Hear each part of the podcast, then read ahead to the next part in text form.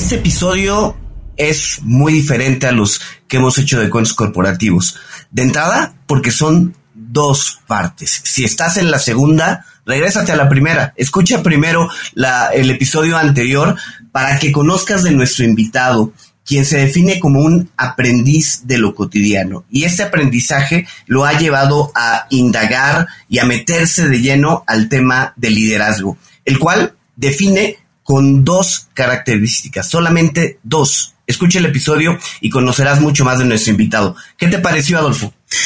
Increíble. Tienen que escuchar a Eduardo Martí, quien hace 37 años fundó Forja Consultores. Para aquellas personas, solamente para aquellas personas que realmente desean conocer las características de lo que define a un verdadero líder, es estos 120 minutos de participación de Eduardo. Así que, por favor, no se lo pierdan aquí en Cuentos Corporativos.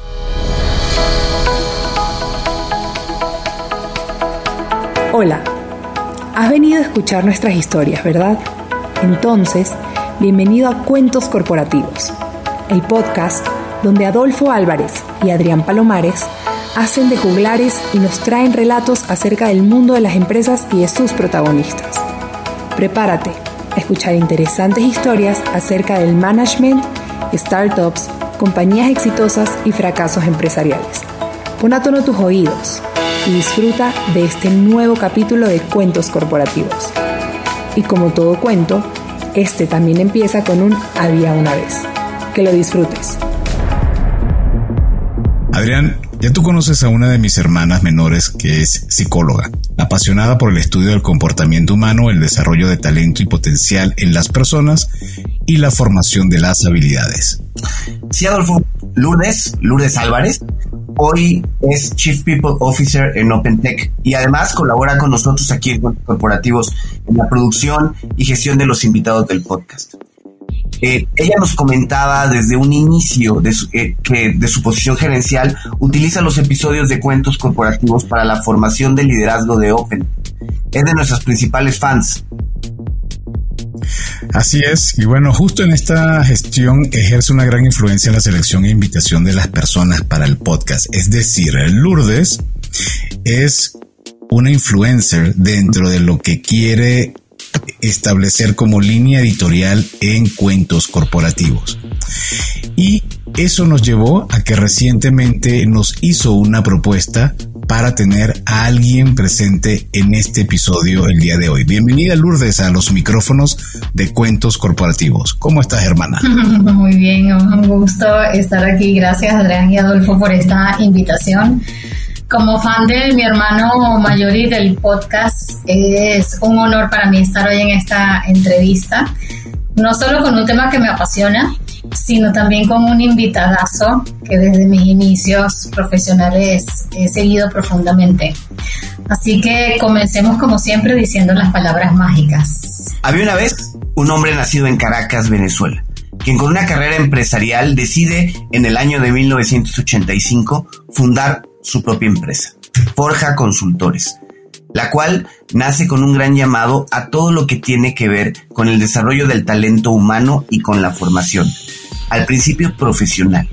Y luego fue escalando por una conciencia hacia la formación de líderes, hacia la formación de gerente. En la década de los 90 y principio de los 2000, toda la formación gerencial mandatoria de petróleos de Venezuela, conocida como PDVSA, que en ese momento era la segunda empresa a nivel mundial, pasaba por, las manos de Forja Consultores. Bueno, tres décadas después, nuestro invitado, Eduardo Martí, es un reconocido consultor gerencial, conferencista y formación, formador de líderes en 13 países de Latinoamérica, España y Estados Unidos. Es un pensador y autor de temas de liderazgo, persuasión, motivación y dirección de personas. Autor de libros como Todos somos líderes, No más jefes, por favor, y más recientemente A mover ese rabo. Eduardo ha ejercido una importante influencia en mí desde mis inicios de la psicología organizacional en Venezuela. Bienvenido Eduardo Martí a Cuentos Corporativos. Es un gran placer tenerte como invitado. Qué bueno. Qué bueno, contento. Vamos a caernos a cuentos, pues vamos a caernos a cuentos. vamos a contar cuentos. Exactamente. Me encanta, me encanta. Gracias, Lourdes. Bienvenido, Eduardo. Un gusto en verdad tenerle con nosotros. Claro. Así es. Eduardo, como fiel seguidora tuya y lectora de tus libros, he seguido tu carrera profesional y tus éxitos desde hace varias décadas ya. Sin embargo, para nuestra audiencia, ¿qué podemos conocer acerca de Eduardo Martí en su ámbito personal? Cuéntanos acerca de ti. Te vamos a poner este reto.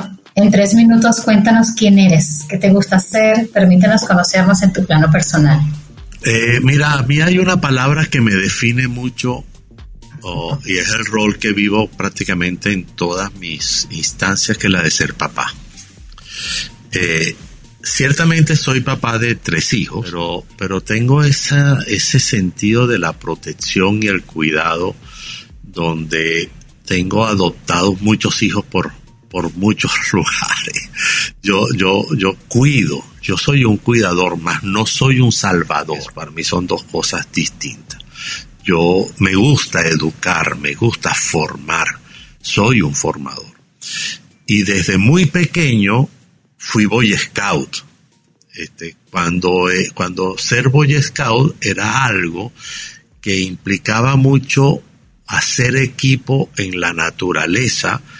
Uh, me encanta la naturaleza, me encanta eso de acampar, me encanta eso de cuidar el ambiente y sobre todo exponer a quienes en esos momentos, cuando yo era dirigente scout, eran jóvenes o eran niños a, a convivir con la naturaleza y sobre todo desafiar lo que implica convivir al aire libre. Y eso lo he llevado a mi vida todo el tiempo. Yo sigo siendo hoy un Boy Scout corporativo. Eh, eh, me gusta jugar, me gusta la forma de, porque creo que la forma más seria de aprender es jugando, es conectando por un lado con la naturaleza, pero conectando con todo lo que tiene que ver la expansión de, de las potencialidades que tiene el ser humano, para lo cual yo me vivo constantemente desafiando. Me considero un aprendiz de lo cotidiano. Una de las cosas que no quiero es perder mi capacidad de asombro. Me alejo, ya yo pasé en mi, en mi desarrollo profesional por eso de ser una, como se dice, una figura pública. Me encantaba un escenario y estar en tribunas pero me di cuenta que eso, que si bien es cierto, alimentaba lejos, me alejaba del ser que yo soy de, en esencia y me alejaba del ser, uh, de, me alejaba de mucha gente, porque me hacía así como inaccesible. Ay, no, eso no me casó bien. Claro, servía para cotizarte mejor, pero tu tarifa, tu tarifa se incrementa cuando eres inaccesible pero, pero esa final de cuentas esa no era mi necesidad. Hoy día sigo siendo un aprendiz. Claro, muchos lo dicen, yo, y no descalifico quien lo dice, yo soy uno más de toda tanta gente que se declara aprendiz, cada vez más declaro mi vulnerabilidad, mm, invierto muchísimo en mí para hacer una posibilidad para otros. O sea, soy un fiel convencido de que no puedo dar lo que no tengo. Y de verdad soy un formador, escribo, perdón, yo no escribo, a mí no me gusta escribir. Yo hablo mis libros. Y cuando hablo mis libros se convierten en libros. Pero yo, mis libros nunca los escribí, mis libros los hablé y luego fueron transcritos. Y, y, como me definieron hace rato, de verdad soy un pensador, mi cabeza no para, estoy sacando de cada cosita una, una lección, un aprendizaje y me gusta compartirlo.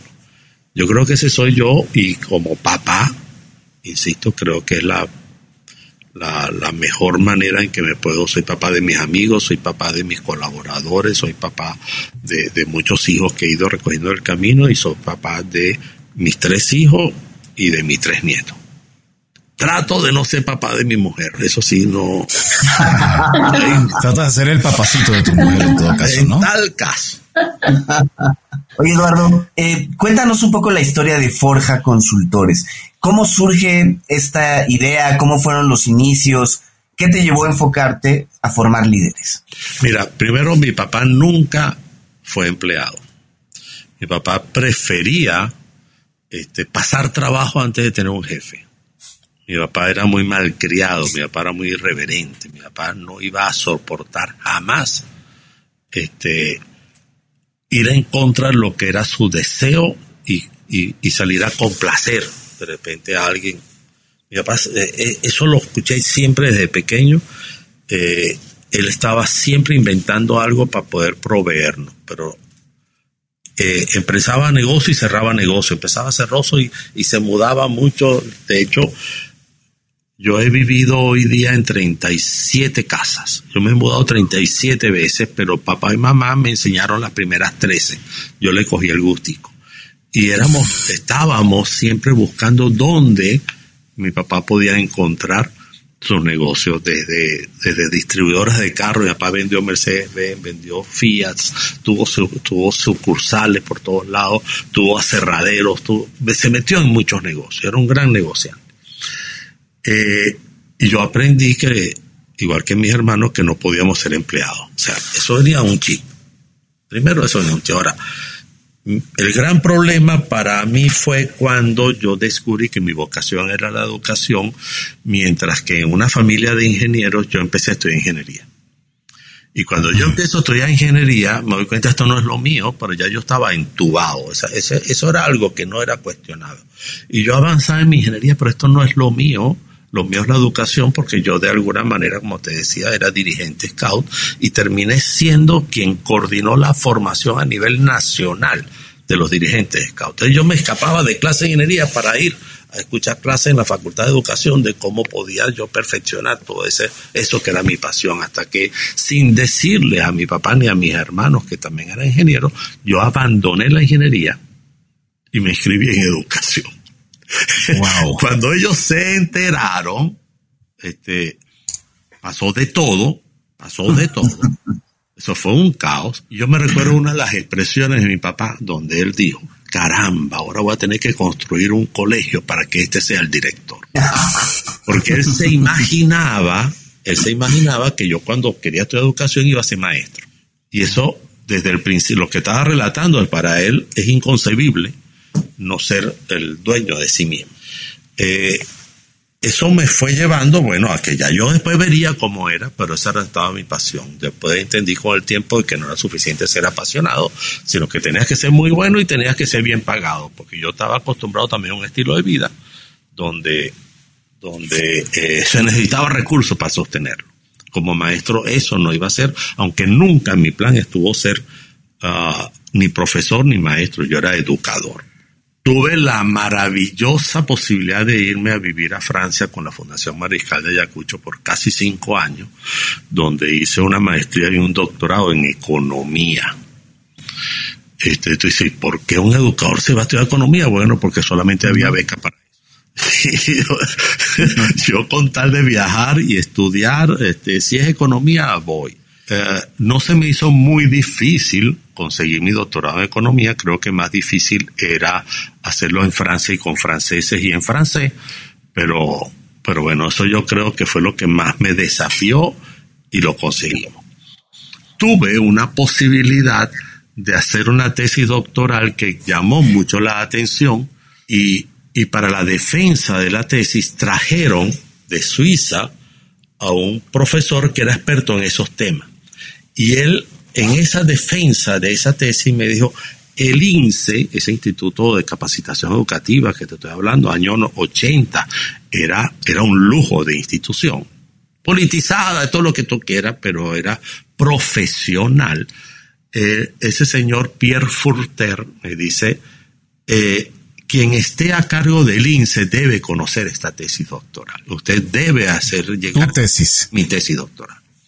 Yo regreso más allá de que quien terminó siendo viceministro del Trabajo de Francia con François Mitterrand, este, me dice que terminó siendo mi tutor de tesis, lo ascendieron a vice, lo nombraron viceministro, entonces él quería que me quedara, le digo, no, yo me voy para Venezuela, yo tengo mucho que hacer allá. Llegó al INSE, tocó la puerta, era el doctor Iván Olaizola, el presidente del INSE en ese momento, me dan una cita, yo fui, y le cuento, mire, está esta tesis en francés y el señor Pierre, eh, eh, Pierre Furter dice que ustedes tienen que conocer esto. Entonces el hombre se pone a revisar la tesis y me dice, pero bueno, este, ya va, esto está en francés, yo no entiendo nada de eso. Ah, bueno, pero ya va, hasta aquí llego yo, yo hice una copia y aquí la tiene. Lo contrato. Cuénteme qué hay aquí, qué dice. Entonces yo he hecho todo el cuento, lo que dice ahí, entonces me dice, lo contrato. Ajá, ¿para qué quiere que haga? Bueno, por lo menos tradúzcala al español y quiero que en la junta, en, en las reuniones de gerente, usted venga y nos hable de todo. Eh, bueno, yo empecé a trabajar total. Yo estaba recién llegado de Francia y no tenía trabajo. Eso fue lo primero que yo hice. Y salí ya con un contrato. Te voy a, te voy a, te voy a, a, interrumpir eh, porque creo que hay un punto muy importante, Eduardo, sí, como contexto y sobre todo porque tenemos una audiencia que la mayoría está conformada por, por mexicanos pero el INSE en Venezuela, y no me vas a dejar mentir, Eduardo, era una institución muy, muy importante destinada a generar esos empleos o esa capacitación, capacitación sí. para, para aquellas personas que tenían un empleo técnico. Es decir, desde mecánicos, desde barberos, de, desde, ¿qué más? Eh, mecanografía, pero estamos hablando que como institución era enorme y, además podía proveer toda esa parte de oficios. Eh, de, oficios que eran necesarios para una economía que era muy pujante en esa época, porque Venezuela estaba creciendo gracias al auge petrolero, pero necesitaba esas manos de personas que pudieran formarse en algo que estaba todavía muy nuevo. Y creo que ahí es donde está el gran, gran valor de lo que comentas de haber tocado la puerta del INSE y de haber dicho, aquí tengo mi tesis, vamos a desarrollarla. Yo me acuerdo que el INSE era, en mi época, era algo así enorme, una cosa impresionante. De, de hecho, una de las cosas que más me sorprendió es que pidiera una cita y me lo dieran. El hecho de que yo pidiera una cita al prestar, traía una referencia del profesor Pierre Furter de Suiza. Eh, entonces, ok, está bien, me dieron la cita y, yo estuve con el señor Iván Olaizola, que era toda una eminencia en todo este tipo de cosas. Gracias por la aclaratoria, porque yo creo que eso, Adolfo, nos ayuda a ubicar mejor la magnitud. El hecho es de que, uh, cosa que yo no sabía, para poder cobrar por mi trabajo, no podía hacerlo a título personal, sino tenía que ser a, a una empresa. Y eso responde un poco a la pregunta inicial de Adrián. ¿Cómo mm. nace Forja? Casi que fue un accidente, ¿ok?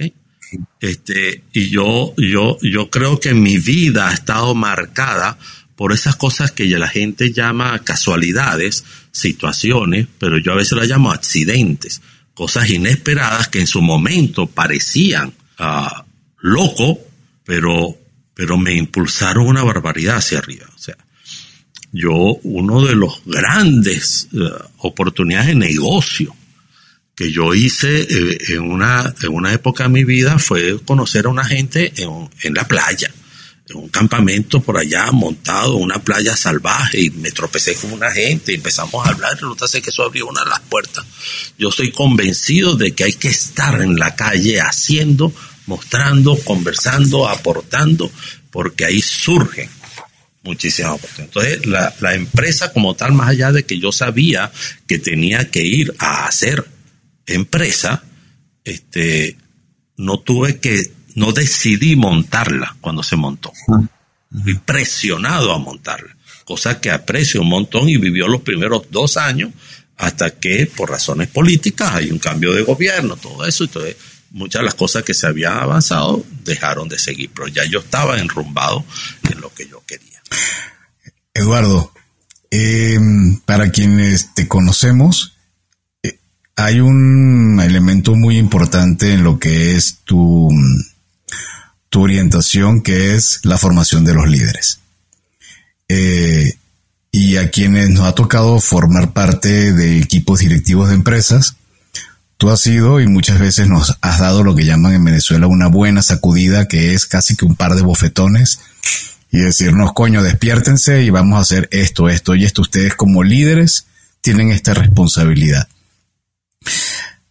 Quisiéramos preguntarte acerca del elemento de liderazgo, porque a veces como que es algo un poco entre etéreo, como que puede ser sonar hasta romántico, bueno, y lo digo, a lo mejor Lourdes me está escuchando y me quiere matar porque dice que para ella el elemento de liderazgo es lo más importante en una organización pero yo entiendo y ella es cerebro y persona de recursos humanos. Pero yo soy, y Adrián y yo somos más personas de, del mundo de operación, del mundo de la venta. Entonces, ¿cómo se compagina eso? Y, y al final de esta pregunta tan loca que te hago es, ¿qué carajo es el liderazgo, Eduardo? Perfecto, qué bueno como lo, lo ubicas, sobre todo que no, me, me, me la pones fácil. Mira, primero que nada, nada, o sea, hoy día no puedes hacer prácticamente nada sin gente. Prácticamente no puedes hacer grandes cosas sin gente. Y por lo general hay dos formas para aglutinar a la gente. Una, infundiendo temor, comprando, obligando, forzando, utilizando mecanismos de, transacciones para conseguir que la gente haga lo que tenga que hacer. Existe otra parte, otra posibilidad, que es cuando logras conquistar entusiasmo, ganas, corazón. Eh, hay gente muy bien pagada eh, que solo te va a entregar aquello en la medida que se sienta bien pagada y este, en una constante negociación. Hay gente, y, y hay muchos testimonios de gente donde la han querido comprar y no se venden, porque tienen un vínculo con la persona para la cual trabajan ya. Estoy yéndome a dos extremos.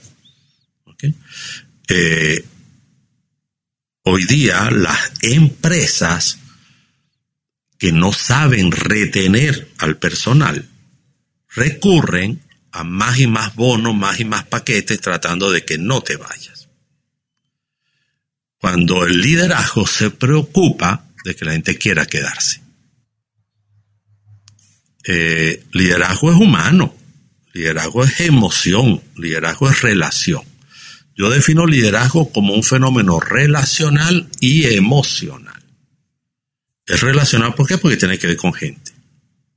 Pero es uh, emocional porque la, el sentimiento que lo aglutina es el sentimiento del entusiasmo cuando alguien logra conquistar las ganas del otro para hacer algo, en ese momento esa persona vivió un momento de liderazgo. Por otro lado, yo, yo quiero desmistificar el liderazgo como un fenómeno reservado para pocos.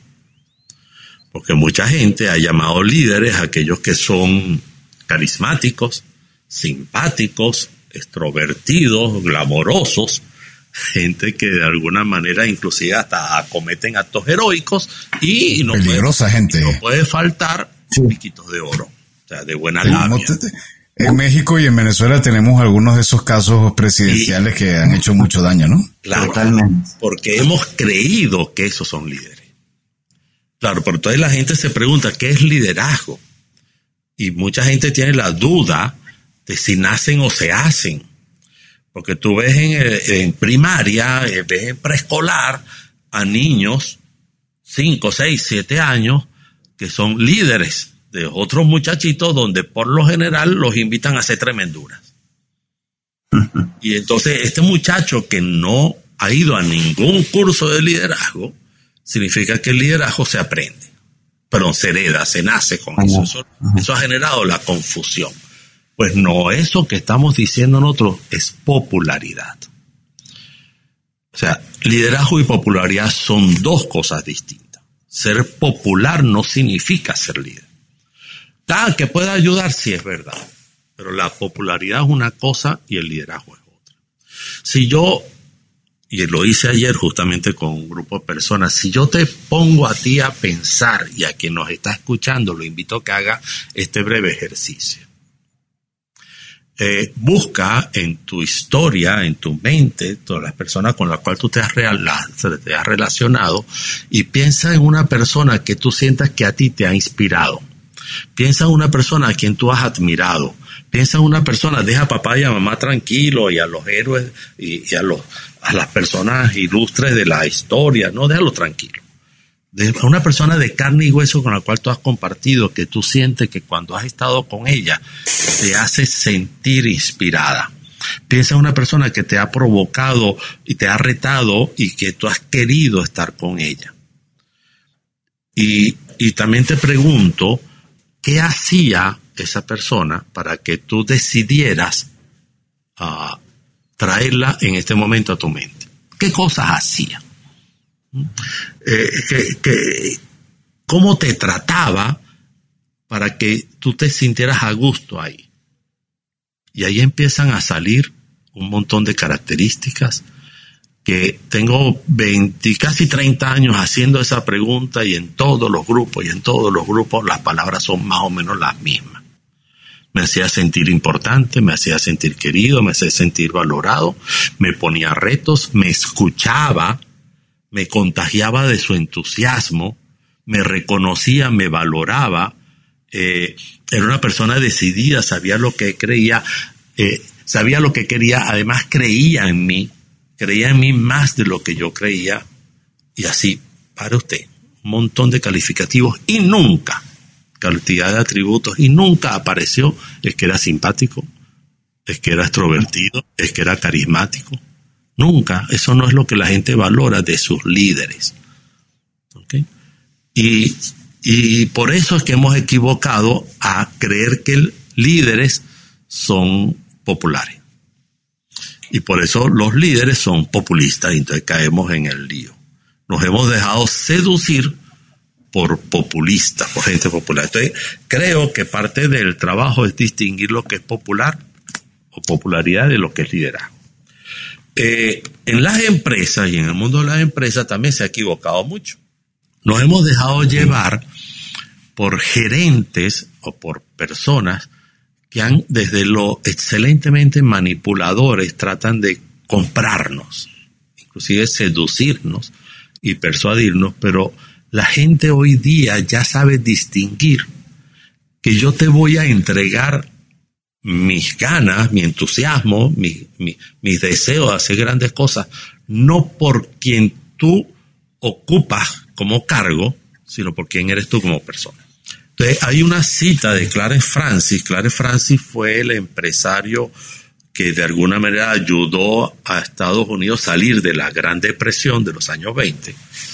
Eh, una cita de él que dice, mira, con el salario tú puedes comprar el tiempo de las personas, puedes comprar su presencia en un determinado lugar, puedes incluso comprar sus movimientos musculares por hora. Pero con el salario no puedes comprar ni el entusiasmo, ni el compromiso, ni la confianza, ni la lealtad. Eso tienes que ganártelo. Y ayer me decía justamente este joven que me decía, claro, eso es como la escoba nueva. Toda escoba nueva barre bien. Y cuando una persona entra a trabajar una empresa, está dispuesta a darlo todo, a hacerlo bien, porque la persona que tiene salud, que es saludable, busca hacer las cosas bien pero de repente en el día a día se va encontrando con decepciones donde empieza a retirar lo que da. Entonces, si tú tienes, ah, si con el salario no compras entusiasmo, ni lealtad, ni confianza, de ahí yo me permite inferir un gran concepto de liderazgo. Para mí, líderes son aquellas personas que conquistan las ganas. Ah, son personas que conquistan lealtades, son personas que se ganan la lealtad por cómo son como personas y no por el cargo que ocupen. Eduardo, eh, con todo lo que nos has comentado, está claro que el líder no nace, ¿no? El líder se puede hacer en el camino. ¿Qué recomendaciones podrías dar para alguien que quiere justo desarrollar su liderazgo? ¿Qué camino podría seguir para pues avanzar en esa línea? Bueno, eh, obviamente asistir a mis programas, obviamente asistir a mis formaciones, pero, pero, porque además te digo, eh, eh, son espectaculares, han estado, pero muy, muy bien concebidas y más en la forma como lo hemos llevado ahora, que eso sería para otra conversación. Yo hoy día amo las formaciones online eh, pero, la, pero con plataforma tecnológica, con todo. No, online no es una charla por Zoom y luego un PDF. Eso, eso lamentablemente mucha gente con la pandemia empezó a hacer gran cantidad de cosas. Pero nosotros mucho antes de la pandemia ya veníamos con una plataforma especialmente concebida para hacer formación vivencial, online y vivencial. Pero bueno, eso es otro tema. Eh, para mí, yo tengo una máxima que dice que el liderazgo y maestría personal van de la mano. O sea, el arte de hacerte dueño de tu vida eh, eh, el, arte de hacerte maestro, llevar tu vida con maestría, perdón. Cuando tú llevas tu vida con maestría, te otorgas un montón de liderazgo. Y, y cuando yo tengo que resumir y me hacen la pregunta, ¿qué es, cuáles son los dos grandes atributos donde yo tengo que dedicarme para elaborar mi liderazgo o, eh, o elevar mi maestría personal? Yo lo resumo en dos. Una, tienes que hacerte una persona creíble. y cuando digo hacerte una persona creíble, eso habla de integridad, habla de honestidad, habla, habla de congruencia, habla de coherencia, ah, compromiso con la verdad, dar la cara, tiene que ver con responsabilidad, tiene que ver con, con no caigas a mentiras ni uses excusas, eh, da la cara. Para mí eso es una.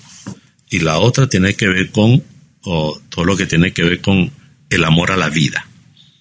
Para mí tiene que ver con todo lo que tiene que ver con, con, con estar entusiasmado, estar apasionado, estar agradecido, ser alguien que inspire a su alrededor las ganas de estar con él.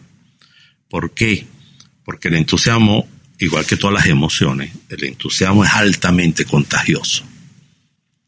Cuando tú ves a una persona entusiasmada, Tú sabes que esa persona sabe algo que tú no sabes, que tú quieres saber porque quieres estar como está ella. Porque a todo el mundo que está sano quiere estar entusiasmado. Entonces, mientras tú descubres tu fuente del entusiasmo, te, te juntas con personas que están entusiasmadas para que te irradien. Claro, hay gente que también es muy tóxica y se, y, se junta a las personas tóxicas porque necesita toxina. Eso se junta. Igual las personas depresivas, todo lo que tú quieres, todo se contagia. Ahora, personas sanas se quieren juntar con gente que es sana y, y la honra a la vida el entusiasmo. A mí me gusta decirlo, el origen de la palabra entusiasmo, que es un origen griego, del griego antiguo, entusiasmo viene de enteus. Enteus, y significa en Dios. Y cuando dice en Dios significa llevar a Dios adentro. En es adentro y Dios de la palabra entusiasmo, una invitación a llevar a Dios, a los dioses del Olimpo, como tú quieras, pero es una forma de llevar la vida dentro. La mejor manera de, honrar la vida es la divinidad, sentirte que formas parte de una cosa grandiosa. Entonces, cuando tú tienes esa conexión con la vida, con la gratitud, con la maravilla que hay y cómo convierte inclusive hasta las adversidades en bendiciones. Porque eh, Definitivamente yo cada vez más estoy convencido de que nada es malo. Todo lo que pasa es una bendición. Y entonces cuando tú te conectas y, sientes el placer de estar vivo, ah, mira, las cosas a tu alrededor cambian y le cambias la vida que está alrededor. Por eso es, el, entusiasmo es una decisión de vida. No es una consecuencia de los, de, de los hechos o de las circunstancias. Entonces, para mí esas dos cosas son centrales. Credibilidad y, y, las fuentes de entusiasmo. Ahora, ambas requieren mucha tarea, eso no lo consiguen ni en farmacia ni en ferretería, no hay ningún aparatico donde te puedas conectar, ni una pastillita, es una decisión de vida. Hay gente que le sale más fácil, hay gente que no. Y, y no sé, puedo contar un cuento. Por supuesto. De la vida real, absoluta, vida real. Estaba yo en Cartagena, Colombia, trabajando en un evento regional para América Latina de laboratorios Bayer. Eh, tres días ahí y yo tenía pequeñas intervenciones a lo largo de las tres sesiones, de los tres días. Y uno de los ejecutivos se me acerca y me dice, mire señor, yo usted lo escucho. Y me recuerda a Walter Mercado este, entiendo la risita, porque yo, de verdad, yo, yo dije, yo no sé, me están insultando, este, ¿cómo manejo esto? Yo tuve que decirle, Señor, por favor, explíqueme. Y el hombre viene y me dice, mire, yo casi que obligatoriamente los sábados en el show de Don Francisco escucho a Walter Mercado, porque mi esposa lo adora. Y bueno, yo a veces me siento con mi esposa, el tipo estaba así como diciendo obligado, ¿no? Pero bueno, no importa. Él estaba ahí, lo escuchaba y, y me dice, yo durante estos días lo he escuchado a usted decir cosas que perfectamente las puede decir Walter Mercado. El mensaje puede ser el mismo. Eso de amor, felicidad, eh, tenemos que encontrarnos, juntemos corazones. Yo no sé qué habría dicho yo, pero me estoy tratando de imaginar qué fue lo que este señor conectó. Pero, pero ¿sabe qué? El mensaje puede ser el mismo, pues yo a Walter Mercado no le creo, pero usted sí. Ese hombre me dio un gran regalo, pero me dio un gran regalo, me puso a pensar en algo que yo no lo había visto con esa claridad. Fíjate, hoy día mucho más importante que el mensaje es el mensajero. Este, las mismas palabras en una persona y las mismas palabras en otra persona tienen sentido completamente, retumban de manera distinta las mismas palabras pero unas palabras no se escuchan, no se le presta atención, o, mira, puede ser, no sé, yo no me voy a meter con, con López Obrador, pero yo puedo hablar de Maduro. Este, puede ser que, no sé, por obra de la divinidad, algún día ese señor diga algo interesante. Pero yo no le voy a creer. Pero no sé si, no sé si en esta vida. Pero yo no le voy a creer, porque para mí el mensajero está devaluado yo creo que cuando hablamos de maestría personal pasa, entre otras cosas, por entender que tengo que hacer un gran trabajo conmigo mismo. Insisto, lo quiero volver a decir. Eh, el arte de elevar mi maestría personal o de llevar mi vida con maestría tiene que ver con hacerme una persona creíble. Pero, pero donde esa credibilidad no es solo hacia afuera, sino es la sensación de satisfacción y orgullo que llevo por dentro de estar dando la cara, porque soy creíble. Porque yo mismo me lo creo, yo me siento satisfecho y orgulloso de estar haciendo lo que estoy haciendo. Y, y sabes que algo que es extremadamente desgastante es la farsa hacia afuera, pero también el sentirte farsante tú dentro. Eso debilita la parada frente al mundo son elementos que tenemos todos que cuidar. Oye, yo no estoy invitando a la gente a que sea líderes, ¿ok? Ojalá se dediquen y piensen en hacerlo, pero no te engañes a ti mismo. Busca, y para mí creo que es una de mis mayores definiciones, de, mejores definiciones de felicidad, construya la sensación de satisfacción y orgullo de ser la persona que eres. Y sobre todo, además, de lo que estás haciendo para ser el que quieres ser. Porque este que está aquí está lleno de miseria todavía. Yo tengo mis miserias y las reconozco, las miro y hasta las amo. Porque primero me recuerdan que soy un ser humano. Pero me siento muy satisfecho y orgulloso porque me estoy ocupando de ellas para de alguna manera superarlas. Aunque no las supere en esta vida, pero no importa, pero me estoy encargando. Estoy invirtiendo siempre en mí para hacer eso que hoy día llaman mi mejor versión. El liderazgo, te lo resumo de nuevo, eh, con este cuento, una, hazte creíble, y la otra tiene que ver con las fuentes del entusiasmo. ¿Qué cosas son aquellas que te enamoran con la vida? Y eso es una gran búsqueda, pero una gran búsqueda que le da sentido en sí misma a un propósito de vida. Eduardo, eh, te voy a hacer una pregunta que te voy a pedir por favor responder luego del corte comercial que vamos a hacer en este momento. Pero la pregunta es, ahora que desde 2020 a la fecha el ser humano laboralmente se encuentra en una situación atípica a lo que ha sido nuestra historia de vida mundial a nivel de contacto, de roce personal, porque ahora nos tenemos que acostumbrar a este mundo donde la virtualización personal tienes el reto de transmitir liderazgo detrás de una cámara y como tú bien lo decías hace un momento, dar una formación online, no se trata de prender el Zoom y listo. ¿Cómo ser líder en el mundo virtual y en el mundo que estamos ahora, que es o home office o es híbrido? Tu respuesta al regresar del corte. Gracias. Hola amigos de Cuentos Corporativos, soy Andy Llanes, cofundadora de Voz la aplicación de wellness y fitness digital que está ayudando a las empresas a incentivar a sus colaboradores a ser físicamente más activos, obteniendo beneficios como una mejor respuesta ante el estrés, mayor concentración, más vitalidad y sobre todo mejorando la salud integral. Implementar WOS en tu compañía es súper sencillo y lo mejor es que con una sola membresía puedes dar este beneficio a toda tu plantilla. Escríbenos a hola.getwos.co o ingresa a las notas de este episodio, haz clic en el link de contacto y déjanos tus datos. Entren inteligente, entren eficiente con WOS. Muy bien, regresamos y ahora de nuevo la pregunta, la respuesta a la pregunta, ¿cómo ser líder en este nuevo mundo virtual? De nuevo tendríamos que clarificar cuando me hace la pregunta, ¿cómo ser líder? ¿Te estás refiriendo al gerente? Porque una cosa es el gerente y otra cosa es el líder. ¿okay? Este, los gerentes están sufriendo mucho.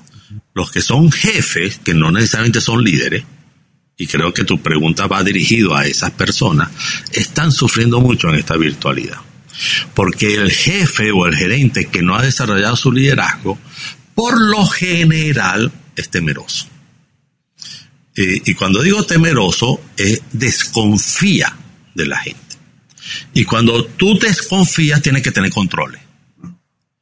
Y como no has logrado tener la fidelidad de tu gente, no has logrado conquistar el deseo de no fallarte, eh, tienes que recurrir a una especie de respeto por temor y no, no respeto por admiración, que son dos caras del mismo fenómeno. Entonces, los que están dirigiendo personas, no liderando personas, quienes están dirigiendo personas, en la distancia la están pasando muy mal porque eh, todavía hay paradigmas que dicen que los resultados se consiguen, pero que el trabajo de la gente es estar sentado o trabajando o moviéndose ocho horas al día, mínimo.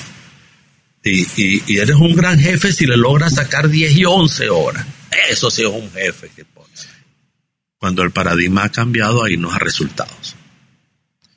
Eh, la virtualidad está llevando a que se redefinan muchas cosas.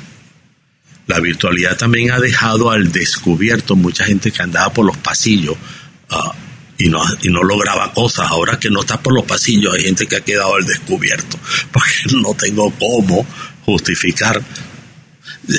Mira, hay expertos, habían expertos en las oficinas que andaban por los pasillos caminando rápido.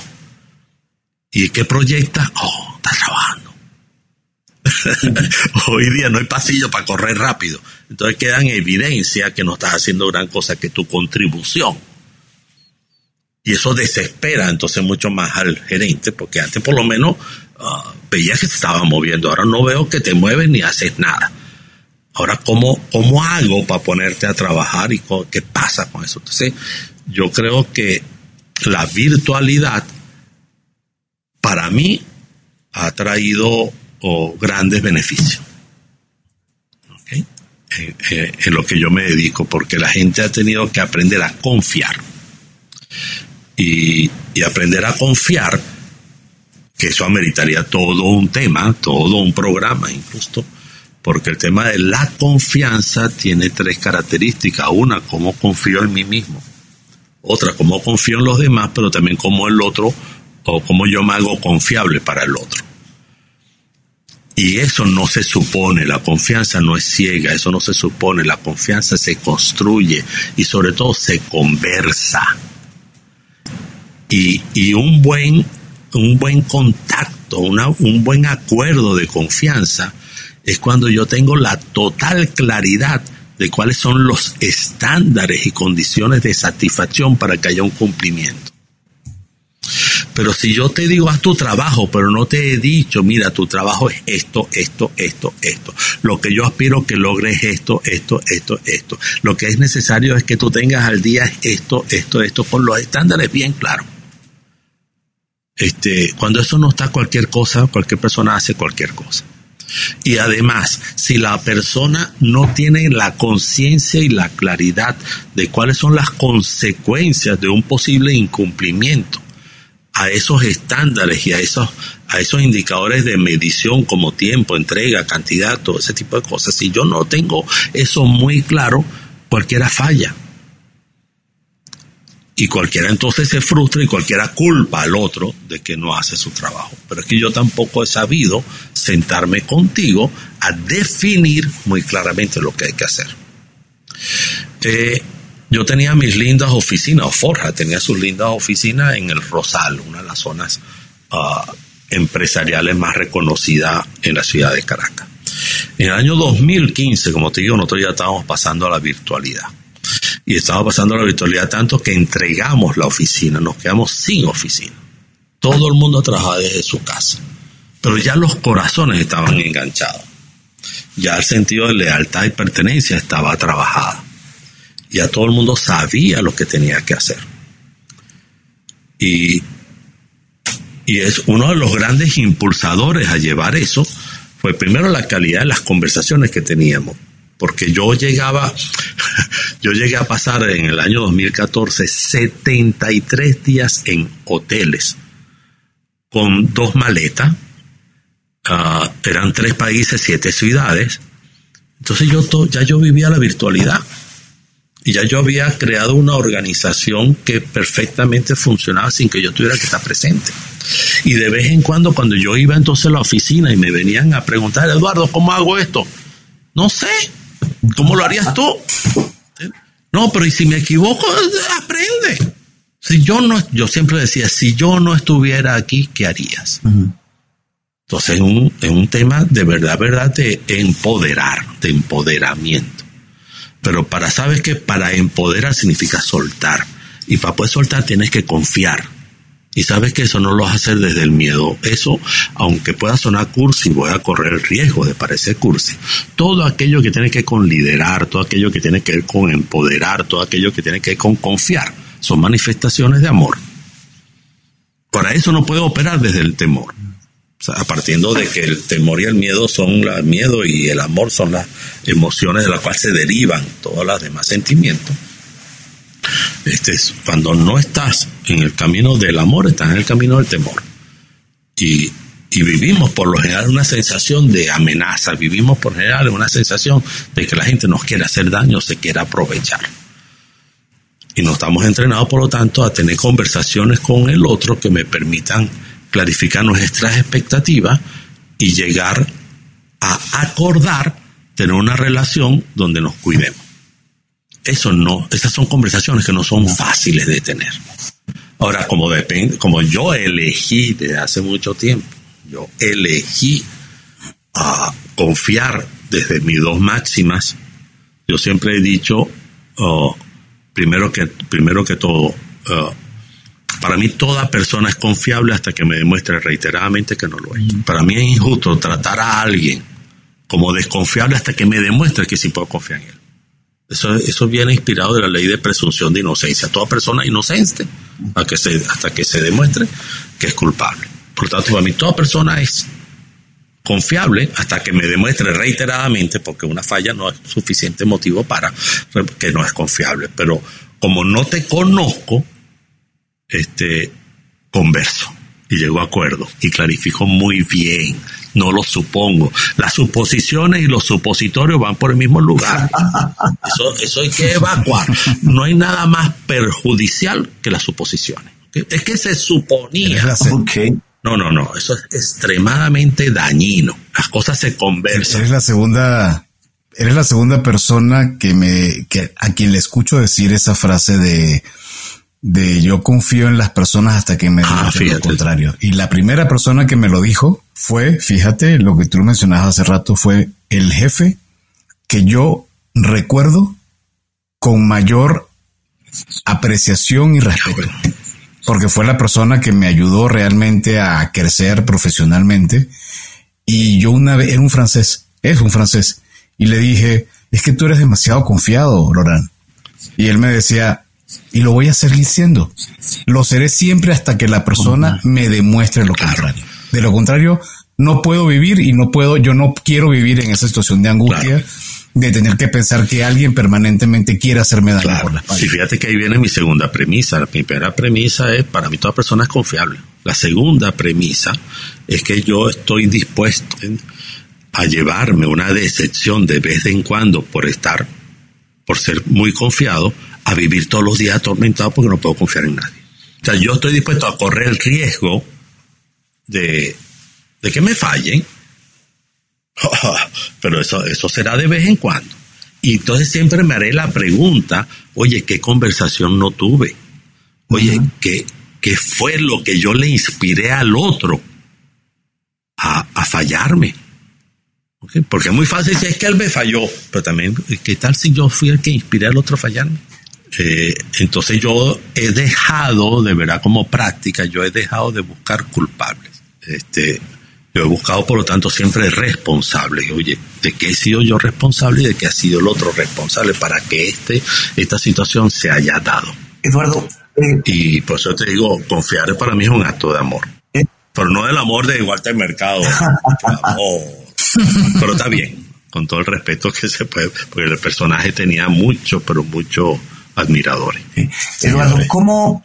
A ver, siempre se habla que un líder es aquel que inspira para lograr cosas, para hacer cosas. Eh, por lo tanto, no es un cargo. Sí, por lo tanto, no es un cargo, pero ¿cómo, relacionas, cómo, o sea, para ti, cuál es el, liderazgo con eh, justo el cumplimiento de cosas? ¿Sí? O sea, ¿en qué momento se relaciona el liderazgo con el llegar a tener logros, a llegar a, alcanzar las metas, alcanzar cosas? Mira, eh, yo soy una persona responsable. Y considero una persona responsable porque hago todo mi esfuerzo por cumplir aquellas cosas con las cuales me comprometo. Y, y cuando fallo, busco dar la cara. Pero sabe, a veces se me hace muy difícil responderle con habilidad a todo el mundo. A veces a alguien le fallo y cuando tengo que fallarle a alguien, por lo general trato de que no sea aquella persona que no se merece que yo le falle. Eh, y esa persona que no se merece que yo le falle, ha conquistado, me ha conquistado. Y al otro, oye, lo lamento, te fallé, dime qué puedo hacer para compensar la falla. Pero me duele menos a que le fallara a otros, porque el vínculo que el otro ha hecho ha conseguido que lo tenga siempre en primer lugar. Segundo, con, responder, con respecto a tu pregunta, eh, cuando yo estoy en una situación donde, y, esto que te voy a contar es, verídico, bueno, todo es verídico, pero, pero me refiero, es un cuento, es un cuento de la vida real, y lo voy a contar como una historia. Eh, hay una imprenta muy grande que está por toda Centroamérica, una, una imprenta alemana que también tenía sus, sus plantas en Maracay, en Venezuela. Eh, lograr que la gente trabajara y trabajara con ganas y trabajara con entusiasmo, que era una de las propuestas que nosotros llegábamos a la gente, se les parecía, pero ¿cómo hacer que venir a que está cargando cajas y cosas sea? Entusiasta. Eh, hazle saber a tus colaboradores qué hay en esas cajas para que se las cargan con entusiasmo. Entonces, cuando tú dices, mira muchachos, tenemos que cargar este camión, porque este camión va para Caracas, ahí están todos los récipes que van al Hospital San Juan de Dios, donde los niños van a poder obtener su medicina. Nosotros tenemos el orgullo de producir el material que sirve para. Entonces, cuando tú conectas con que toda tarea tiene una trascendencia. Toda tarea tiene trascendencia. Cuando un cliente paga por algo, este, o voy más allá, perdón, cuando tú haces una tarea, un trabajo cualquiera, desde, desde barrer piso, desde pintar la pared, desde de fumigar lo que sea, y tú recibes una remuneración por eso, es porque alguien está dispuesto a pagar por eso. Y si alguien está dispuesto a pagar por eso, es porque ese alguien no es que está botando el dinero, es que está obteniendo un producto o obteniendo un servicio que o me disminuye dolor o me incrementa placer, satisfacción. Entonces, todos, toda persona que haga un oficio tiene la posibilidad de incrementar placer o disminuir dolor. Ahora, si yo me quedo solo pegado en el por qué estoy haciendo esto y, y no, no le veo el sentido de trascendencia, las cosas cambian. Si yo te digo, yo, yo no la tengo aquí conmigo, pero yo siempre en mis charlas tengo una ratonera, ¿sabes? Una trampa de esa rata, del resorte que se pone un quesito, y entonces luego mata. Entonces yo le pregunto a la gente, vamos a suponer que es esto, ¿qué es esto que está aquí? Una ratonera. Ok, ¿para qué sirve esta ratonera? Bueno, para matar ratones. Ok, ¿para qué hay que matar ratones? Bueno, para que no haya enfermedades. Algunos todavía dicen para que no se coman el queso, pero bueno, eso de las comiquitas, eso de las historietas cómicas. Para que no haya, no, no haya enfermedades. ¿Y para qué eh, no quieres tener enfermedades? Bueno, para estar bien. ¿Y para qué tú quieres estar bien? Bueno, para disfrutar la vida. Bueno, ¿y para qué tú quieres disfrutar la vida? Bueno, para ser feliz. Entonces, ¿para qué sirve esta ratonera? Para ser Para feliz. ser feliz. Pero nosotros nos quedamos en la inmediatez y no en la trascendencia. Yo creo que es importante que quienes dirigen personal ah, conecten a sus equipos con la trascendencia de la tarea que hacen. Nosotros no estamos aquí trabajando. Nosotros estamos aquí creando bienestar. Toda persona que trabaja crea bienestar. Solamente que no nos conectamos con eso porque nos haría felices. Y sabes qué, si esto me hace feliz, no me quejo. Y porque yo tengo que estar en el trabajo quejándome de que estoy trabajando. Y, y porque hemos aprendido a descalificar el trabajo.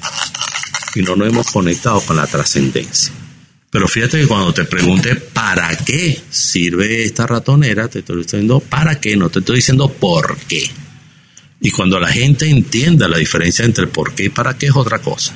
Y aquí voy con otro cuento. ¿Puedo? ¿Tenemos Ah, tiempo? Claro.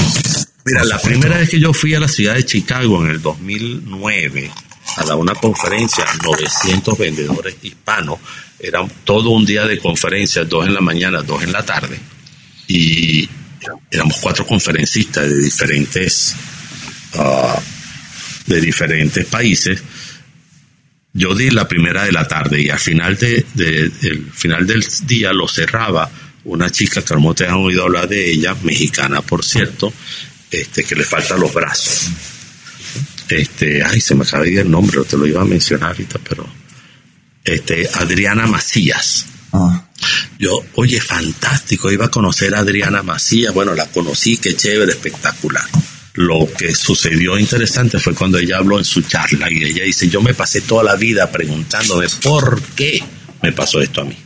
Y, y cada vez que preguntaba por qué, las respuestas remitían a explicaciones y remitían al pasado. Y eso no cambiaba para nada la situación. Distinto fue cuando apareció el para qué. Y cuando ella para qué dejó de preocuparse por qué había pasado y con el para qué se conectó con la trascendencia. Eso a mí me marcó la vida. Entonces ahora para todo yo pregunto para qué. ¿Para qué me conecta con trascendencia? Increíble. Mira, eh, tengo que hacer una no alerta, puedo- tengo que hacer una alerta por razones de tiempo y cosas. Me queda poca batería y no traje el cargador, se me quedó.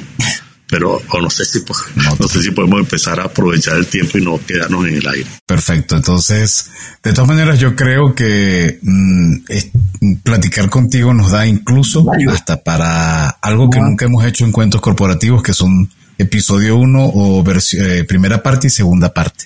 Porque Sí. creo que todavía Lourdes tiene un lote de preguntas, Adrián también, entonces, y por supuesto yo las tengo. Creo que vamos a, a ir, debe, te debe quedar como cuánto tiempo de batería? Eh, Como puede 10 ser minutos. 8 o 10 minutos, Cinco. puede ser, no sé. No me, no me avisa, no me dice el tiempo, pero va a depender Perfecto. del consumo. Te podemos entonces, si no te importa comprometer a una segunda Feliz la parte vida. la semana que viene, Feliz de la vida. porque está está increíble lo todo lo que todo lo que estamos absorbiendo de ti. Yo quiero re- re- recordé una una aprendizaje que nos diste. eh, Tuve la oportunidad de estar en una de tus pláticas en, una empresa donde estuve antes y tú hablaste del capital social. Y eso me encantó, me marcó mucho el concepto que tú le diste al capital social. Y yo sé que, por ejemplo, recién se han escrito libros como Nunca coma solo de Kit Ferrazzi, donde hablan de la importancia del, network, del networking, pero, pero mm, no sé si tú podrías, a quienes nos están escuchando, comentar ese concepto que tú le das al capital social que no tiene nada que ver con el elemento contable. Yo creo que hoy día, y eso se lo escuché yo primero a uno de mis mentores, Eleazar Greenberg, que es el padre de la consultoría gerencial en Venezuela, él, él decía más, más importante que cuánto tú sabes a quién conoces. Este, y él me, él me enseñó, o a partir de ahí yo derivé que mis hijos, cuando sacaban mala nota en bachillerato, ahora con más razón se iban a la fiesta el fin de semana. Yo lo estaba haciendo mal. Cuando mis hijos sacaban mala nota, los castigaba que no fueran a la fiesta. Y yo emprendí que era lo contrario. Y yo empecé a invertir muchísimo en las amistades de mis hijos y en que ellos aprendieran a ser amigos. Eso parte uno de esta. Luego, estando viviendo en, en Florida, en la Florida, mi hija en su, último, en su último año del high school me llama por teléfono y me dice, mira papá, estoy aquí en el colegio. Sí, claro, hija, ¿qué pasó? ¿Por qué me llama? No, es que estoy en un examen. ¿Estás en un examen y me estás llamando? Sí, mira papá, aquí los exámenes en tu época eran de libro abierto. Aquí mis exámenes son a internet abierto e inclusive puedo llamar a un amigo. Entonces los de internet abierto, ah, ok, no, no es importante que tú sepas la respuesta, sino sepas buscarla. Y el teléfono, ah, cuál es la calidad de tus contactos, a quién tienes que llamar. Eso me pareció importantísimo. Ah, dime entonces, Victoria, este, ¿qué necesitas? Bueno, papá, esto ya Oye, hija, de eso yo no sé nada, pero seguramente conoces a alguien que sí sabes. Es verdad. Déjame empezar a preguntar a ver quién sabe de esto. Entonces, así preguntando, preguntando. Entre un amigo me, me, me llama un señor y me dice: Mire, Fulano de Tal me dice que usted necesita ayuda en esto. Dígale a su hija que me llame, porque quien me lo recomendó a usted me dice que usted es muy valioso para él. Este, eso es capital relacional.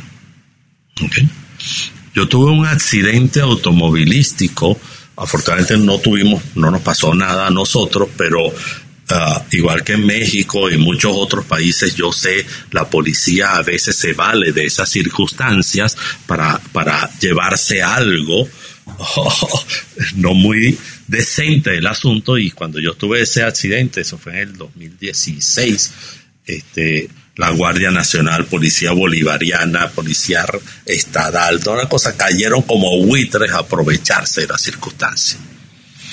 Dado que ya estaba ya demasiado evidente, casi que me decían la cantidad de dólares que quería si yo no quería que ese carro entrara a fiscalía y todo lo que eso significaba, opté por ya hacer una llamada.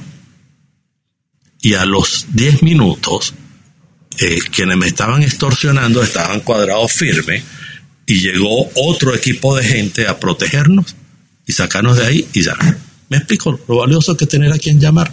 Ahora, no es que esa gente sea buena, es lo que yo represento para esa gente cuando la llamo. Me estoy explicando, es muy diferente. Eh, ¿Qué es lo que yo he construido como identidad pública? Para que la gente cuando tú haces una petición te responda. Pero también es porque tú has respondido cuando te han pedido. Yo creo que es un tema de, saber. Hoy día, uh, quienes saben de economía siempre se ha dicho capital, tierra, trabajo, la fuente de producción. Después con el tiempo salió que si el conocimiento. No vale, hoy día lo que hay es que tener relaciones y un buen celular. Hoy día tú haces empresa y mucha gente está ganando dinero nada más que con el celular. ¿eh? Y con las redes y la computadora y la vaina. No necesitas ni oficinas. O sea, las oficinas, yo no sé qué, se va, qué va a pasar con los inmensos edificios de oficinas que todavía siguen construyendo. Por eso estos espacios de coworking son los que están creando. Entonces, este, yo sí creo en el capital relacional, yo me dediqué a formar a mis hijos para que sean buenos amigos, para que cuiden las relaciones, cuiden la reciprocidad, porque en una relación si no hay reciprocidad hay déficit y no es sostenible, pero eso habla muchísimo no de una relación de transacción, sino a final de cuentas quién eres tú, en quién te estás convirtiendo tú. ¿Qué tanto, insisto, esos dos grandes atributos que le mencioné al principio, ¿qué tanto eres tú creíble? que tanto tú eres transparente, honesto, frontal, ah, responsable, das la cara, que tanto asumes las consecuencias de tus actuaciones. Pero por otro lado tiene que ver, oye, ¿cuál es esa emoción, energía de vida que tú tienes que le provoca al otro? Compartir contigo, porque al estar contigo se llena. Ojo, no lo hace, no hay que hacerlo para que el otro se llene. Es que sencillamente es el trabajo de, de vivir en gratitud. Y si quieres, cierro haciendo la invitación a que nos están escuchando. De ahora en adelante, por lo menos por una semanita, bueno, por lo menos el día de hoy, prohibido decir la palabra gracias. Prohibido decir la palabra gracias. Expresa tu gratitud sin decir la palabra gracias. Y te vas a, te vas a encontrar queriendo ser agradecido, pero la palabra gracias nos mata la expresión, la expresividad de la gratitud. Me atendiste bien, te digo gracias y me voy, pero esa gracias queda sin sentido, que queda como una palabra hueca. Pero cuando tú expresas la gratitud sin decir la palabra gracias, tienes que elaborar un poco más tu sentimiento y te das cuenta, y el otro, lo que recibe, es poderosísimo. Entonces yo creo que eso ayuda muchísimo, entre otras cosas, a esto del capital relacional. Pues muchísimas gracias, Eduardo. Y bueno, se viene un episodio de continuación donde vamos a platicar un poco más contigo y a seguir indagando en estos temas de liderazgo que de verdad ha sido muy interesante. Gracias por, por acompañarnos, Eduardo Martí. Y si les gustó este episodio, no deben suscribirse en su plataforma y calificarnos con cinco estrellas. Así es. Prepárense porque viene la segunda parte del episodio con Eduardo Martí. Mientras tanto, les invitamos a escuchar nuestro programa Cuentos Corporativos Radio a través de la señal digital de Radio Mex, la radio de hoy. Todos los martes y jueves de 8 a 9 de la noche, hora de la Ciudad de México en www.radiomex.com.mx. Recuerda revisar y escuchar episodios seleccionados de cuentos corporativos a través de Neo, el marketing de los negocios. Nos encontrarás en www.revistaneo.com. Y bien, como siempre decimos, las empresas, sin importar su origen, razón de ser o tamaño, tienen todas algo en común. Están hechas por humanos. Y mientras más humanos tienen, más historias que contar. Y todo cuento empieza con un había una vez. Nos escuchamos en el próximo capítulo con Eduardo Martí. Muchísimas gracias, Eduardo. Gracias, Eduardo. Hasta pronto. Y gracias, Lourdes, por la conexión. Gracias, Eduardo. Gracias por habernos acompañado en este capítulo de Cuentos Corporativos. Ojalá que esta historia haya sido de tu agrado y sobre todo que te lleves ideas y experiencias que puedas aplicar en tu propio universo empresarial. Esperamos que nos escuches nuevamente y recuerda, todos los cuentos comienzan con un había una vez. Hasta la próxima.